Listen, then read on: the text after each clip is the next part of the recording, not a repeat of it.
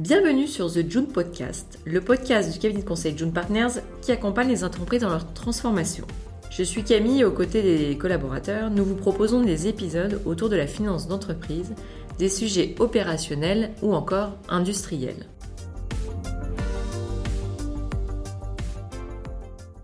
Aujourd'hui, le secteur industriel est en pleine mutation pour faire face au changement climatique et au contexte économique et géopolitique tendu. Guerre en Ukraine, tensions sur le marché des matières premières, difficultés d'approvisionnement ou encore difficultés de recrutement. L'industrie 4.0 est devenue un des leviers de performance durable. On compte près de 88% des industriels français qui ont lancé des projets Industrie 4.0 en 2021, soit 2% de plus qu'en 2020. Quels sont finalement les défis à relever par les industriels? Comment tendre vers une performance durable avec l'industrie 4.0 Aujourd'hui, Jean-Baptiste Dienne, senior chez John Partners, va répondre à nos questions sur le sujet, et notamment analyser les enjeux entourant l'industrie 4.0, les différents bénéfices pour ces entreprises et globalement pour la société. Bonjour Jean-Baptiste. Bonjour Camille, merci beaucoup. Plusieurs approches de l'industrie 4.0 existent, ce qui peut rendre sa compréhension complexe et sa définition confuse. Qu'est-ce que l'industrie 4.0 concrètement? Quel rôle joue l'industrie 4.0 dans la transition énergétique et plus globalement dans la transformation de la société pour aller vers plus de sobriété, Jean-Baptiste? Quand on parle de l'industrie 4.0, nous avons en tête euh, une première définition qui est la quatrième révolution industrielle avec euh, l'avènement de l'intelligence artificielle. Il y a eu trois, autres, trois premières euh, révolutions industrielles, notamment euh, l'avènement de la machine à vapeur, la production de masse et l'automatisation.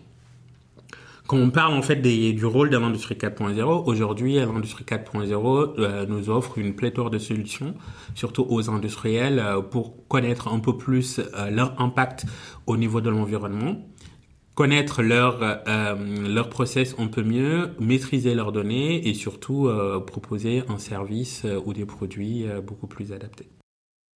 Mais alors finalement aujourd'hui, pourquoi on parle autant d'industrie 4.0 Évidemment, c'est dire que ce concept a été euh, théorisé et euh, rendu un peu plus populaire par l'Allemagne il y a quelques années de cela. Aujourd'hui, c'est un sujet en vogue, c'est un sujet euh, qui fait parler, chacun y va avec sa propre définition.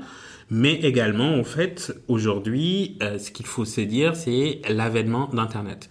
Donc il y a plus en plus d'utilisateurs qui ont un smartphone, quasiment tous dans les pays très développés. Donc les préférences des consommateurs et les habitudes ont changé depuis la pandémie aussi du Covid-19. Donc les outils digitaux ont modifié la manière de vivre en société. Aujourd'hui, ce qu'il faut se dire, c'est que la réputation d'une entreprise ne tient pas uniquement à la qualité des services qu'elle propose ou euh, à la qualité de ses produits ou leur utilité. Aujourd'hui, il y a tout un certain nombre de facteurs qui font que euh, tout un chacun a une voix et cette voix peut être entendue. Avant, cette voix n'était pas entendue parce que il fallait faire un sondage, il fallait aller rencontrer euh, une frange de la population. Aujourd'hui, il me faut un smartphone, Twitter et lancer euh, mon avis, parler d'une entreprise, de l'expérience que j'ai vécue. Donc, les entreprises aussi doivent prendre en compte ces nouvelles données là pour euh, pouvoir euh, justement euh, adapter leurs services et leur manière de vivre dans la société. Alors tout à l'heure, tu parlais des outils justement 4.0, lesquels peuvent être utilisés à bon escient pour la performance durable de l'entreprise? Et au sujet des outils encore, où en sont les industriels finalement? Quelle est la maturité en matière d'utilisation des outils? Quand on parle d'outils 4.0, aujourd'hui, euh, il y en a une pléthore. Donc honnêtement, il y, en a une pléthore sur euh, toutes les formes possibles, tout type d'utilisation possible. Donc c'est pas facile forcément à s'y retrouver. Donc pour pouvoir utiliser ces euh, outils 4.0 à bon escient, il faut déjà que l'entreprise se construise une stratégie globale. Donc de se dire, ok, on définit un projet dans lequel on va intégrer des outils 4.0. Donc en définissant, définissant des leviers, des secteurs, donc étape par étape du process et au-delà du process, C'est-à-dire, donc sur les métiers de la supply chain, j'ai besoin de répondre à tel ou tel enjeu. En ce moment-là, on va se poser la question de quels sont les outils sur le marché qui peuvent répondre à ces enjeux-là et résoudre les problématiques identifiées. Donc il y a une phase de diagnostic qui est, euh, qui est essentielle pour les entreprises pour se positionner, la construction d'une feuille de route et ainsi pouvoir les déployer. Donc quand on parle toujours des outils, L'objectif euh, premier pour beaucoup d'industriels, c'est accroître la productivité, donc euh, en optimisant, en surfant aussi sur euh, tous les acquis des trois premières révolutions industrielles comme cité précédemment, et surtout l'utilisation des données en temps réel. La partie data est hyper centrale dans, dans cette stratégie-là.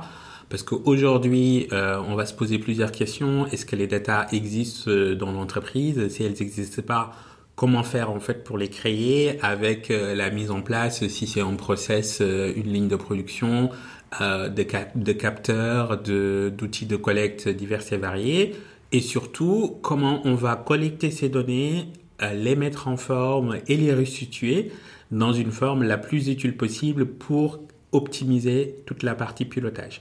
Donc c'est à dire qu'aujourd'hui on va s'appuyer sur des données factuelles du processus pour pouvoir prendre les meilleures décisions en fonction de nos objectifs. Nous avons aussi la partie euh, maintenance prédictive. Évidemment, quand on parle de maintenance prédictive, c'était un vieux pieux pour beaucoup de maintenanciers dans le monde de se dire, OK, je dois me réveiller, euh, j'ai une liste qui arrive de tout ce qui va se passer. Limite, c'est vraiment la, la, boule de cristal pour savoir, deviner ce qui va se passer sur le process et pouvoir les anticiper. Aujourd'hui, c'est réel parce qu'il existe des, euh, des, outils qui nous permettent de prévenir l'obsolescence des pièces mécaniques qui peuvent, qui peuvent exister dans le processus et surtout à développer des plans de maintenance et, euh, d'apprentissage qui sont beaucoup plus utiles pour euh, et les producteurs, mais également les maintenanciers en, eux-mêmes. Et évidemment, tout ce qu'on vient de citer vont permettre d'améliorer également les conditions de travail. Mais alors tous ces outils euh, qui vont être finalement euh, mis en place dans les entreprises, quel va être l'impact euh, humain? Alors certes, ça va améliorer leur quotidien, les conditions de travail, mais comment Parce que c'est pas les mêmes formations, c'est pas la même le, même métier de base. Donc comment ça se passe au sein des entreprises et notamment dans les industries L'impact 4.0 Évidemment, la dimension humaine est très importante dans la transformation euh, et toute forme de transformation euh, de manière générale. Donc tous les outils euh, peuvent être bénéfiques si et seulement si toute cette transformation, pendant le processus de transformation, les femmes et les hommes de l'entreprise ont été impliqués dès le début. Donc les métiers changent parce que ce qu'on demandait à un opérateur autrefois, de se dire, euh, on surveille la machine de manière hyper machinale, j'enchaîne les tâches euh, une après l'autre, ce n'est plus ce qu'on demande. Donc aujourd'hui, on est plus en fait dans euh, ce que je pourrais appeler, si je reprends en fait le terme opérateur, à l'opérateur augmenté. Donc il est augmenté par des outils, il est augmenté par des, par des nouvelles informations sur sa ligne, sur son process. Il est aussi équipé par différents outils euh, pour l'aider sur des tâches pénibles. Donc, c'est dire que même le métier de RH, même le métier de, euh, de, de, de, chef d'équipe, de responsable de production ont changé. Donc, c'est-à-dire qu'aujourd'hui, il faut réfléchir de manière globale en mettant l'humain au cœur du système, donc au centre de cette transformation. C'est-à-dire qui sont les parties prenantes, comment on les prend en compte, comment on intègre ces changements-là dans ce nouveau poste-là et surtout comment on crée de nouveaux métiers. Parce que là, euh, c'est concrètement ce qu'on est en train de dire. On parle de nouveaux métiers. Donc, des nouveaux métiers qu'il faut définir, il faut identifier les personnes, il faut les former, il faut les accompagner et il faut que ces personnes aussi comprennent l'utilité de tous ces outils dans leur processus. Donc, les outils au service des hommes et non l'inverse. L'accompagnement de l'humain est donc un des défis à relever par les dirigeants des entreprises industrielles. Est-ce que tu en vois d'autres et aussi qu'est-ce que tu as pu constater, toi, quand tu es intervenu au sein d'entreprises industrielles euh, et quand tu accompagnais des dirigeants, quels étaient les défis finalement à relever?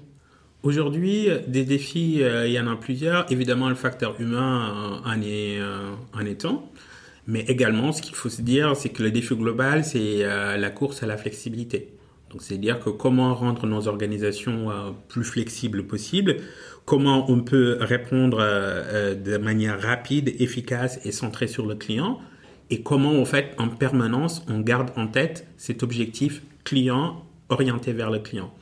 Évidemment, aujourd'hui, moi, ce que je peux voir sur les entreprises que nous accompagnons, le premier enjeu pour eux, c'est que euh, on a des données que personne n'utilise, euh, des données on ne sait pas quoi en faire et comment les utiliser. Donc c'est dire que les exemples de sujets clients qu'on a pu euh, travailler, c'est le pilotage en temps réel et différé, c'est-à-dire que comment aujourd'hui avec les données du process, je peux m'en servir pour prendre des décisions et surtout avec toutes ces données historisées, comment je peux apprendre et faire évoluer mon organisation. Donc, je vais pouvoir revenir sur un process et, par exemple, me dire sur les six derniers mois, comment a évolué le process sur euh, telle gamme de produits ou euh, tel ordre de fabrication. Donc, en fonction de ça, je vais pouvoir faire des analyses concrètes basées sur des données pour adapter mon processus.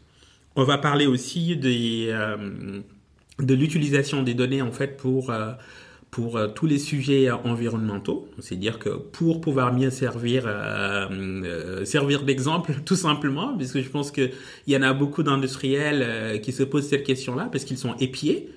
du regard, ils sont traqués par les organismes par rapport à leur impact. C'est-à-dire comment je peux me servir des données pour piloter toute la partie énergétique de mon entreprise, comment je peux me servir des données pour utiliser euh, le moins de matière possible, donc réduire les pertes matière, qui, de toute évidence, à tout industriel, c'est un sujet euh, qui est là depuis la nuit des temps, donc qui est un combat, on essaie d'optimiser. Mais sauf que si on utilise moins de matière, on sollicite moins le process, on utilise moins d'énergie, euh, on sollicite moins le, processus de transformation, de récupération des déchets. Et c'est toute la chaîne en fait de valeur qui est impactée. Donc ce sont des sujets qui peuvent parler aux industriels de leur dire OK, il faut réduire la perte matière.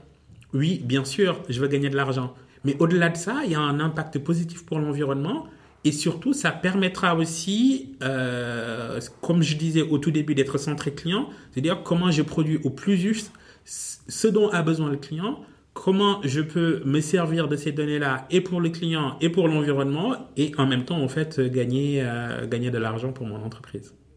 Quel conseil donnerais-tu aux industriels pour tendre vers une performance durable? Le premier conseil, c'est ne pas penser outils. Donc quand on parle d'industrie 4.0, c'est un véritable projet d'entreprise donc qui doit émaner de la direction générale et qui doit inclure l'ensemble des collaborateurs à tous les niveaux. Il n'y a que comme ça qu'on fonctionne. Et il n'y a que comme ça qu'on peut mesurer des résultats tangibles et durables dans le temps. Évidemment, on peut faire des projets euh, diverses sortes, one shot, sur lesquels on peut mesurer un résultat immédiat, mais qui va s'estomper dans le temps et qui ne va pas rester. À chaque fois que je suis intervenu dans une entreprise dans laquelle euh, on a pu mettre en place des projets similaires, l'objectif c'est d'inclure le maximum de collaborateurs. Donc dès le début, avec euh, un plan de communication euh, dès le début du projet pour vraiment expliquer les enjeux. Donc de la direction générale au manager de proximité, tout le monde comprend pourquoi on fait ce projet-là, quelles sont les parties prenantes, à quelle étape ils sont impliqués, qu'est-ce qui est attendu d'eux, et surtout les impliquer pour aller collecter les données, aller collecter euh, l'existant à travers des entretiens, à travers des indicateurs qu'on peut mettre en place pour mesurer aujourd'hui euh, à l'instant T, où est-ce qu'ils en sont, que ce soit en termes d'adhésion, en termes de vision par rapport à ce projet, et surtout de le remesurer quelques mois plus tard à la fin. Donc vraiment, le capital humain est hyper important. Moi, je parle à titre personnel de tout ce que j'ai vu dans l'industrie. À chaque fois que les hommes et les femmes ont été impliqués sur des projets similaires, ça a donné du résultat. Parce que les gens, ils ont compris le sens ils se sont appropriés et surtout les résultats restent. Donc pour résumer finalement euh, plusieurs grandes questions auxquelles les dirigeants d'entreprises euh, industrielles doivent répondre, c'est quel est mon niveau de compréhension globale de l'industrie 4.0, quels sont les enjeux dans mon secteur, euh, où est-ce que j'en suis, Et quelle est la marge à franchir? Effectivement, donc la marge à franchir, c'est vraiment la feuille de route qu'il faut euh, se construire sur plusieurs années ou euh, une année, ça dépend de, l'ambition et surtout de cette marge en, elle-même.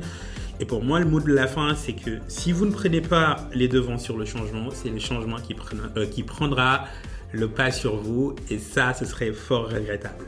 Merci beaucoup Jean-Baptiste. Merci Camille. À très bientôt pour un prochain épisode.